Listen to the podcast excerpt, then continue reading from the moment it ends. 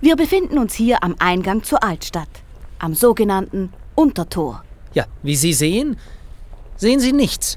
Nicht ganz, werter Herr Bareis. Im Gassenbelag erkennt man noch das Fundament des Tores. Äh, ein schwacher Trost. Meiner Meinung nach war es ein großer Fehler, dass im Jahre 1867 beschlossen wurde, das Tor abzureißen. Sicher waren die breiten Fuhrwerke, die die Waren in die Marktgasse brachten, der Grund. So manches Bauwerk musste dem Verkehr weichen. Das ist auch leider heute noch so, lieber Herr Bareis. Da bin ich aber anderer Meinung, teuerste. Diese Tore waren eine Zierde unserer Stadt.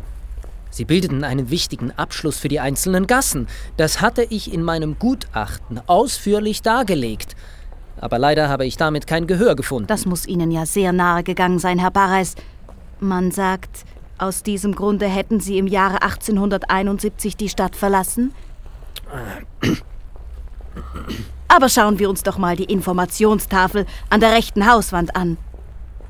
Man bekommt einen schönen Eindruck, wie es hier früher einmal ausgesehen hat.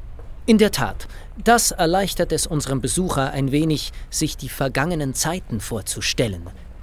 Im Jahre 1340 wurde das Tor zum Schutz der unteren Vorstadt erbaut. Vor dem Tor, ungefähr an der Stelle, wo heute der Neubau neben dem Bahnhof steht, befand sich die Schlangemühle. Schlangenmühle? Gab es dort etwa Schlangen? Mitnichten, meine Liebe. Der Besitzer hieß Hans Schlang, daher der Name. Aber zurück zum Untertor.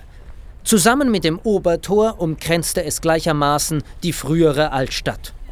Früher führte die Marktgasse durchs Unter- und Obertor über die noch heute so benannte Römerstraße in Richtung Bodensee.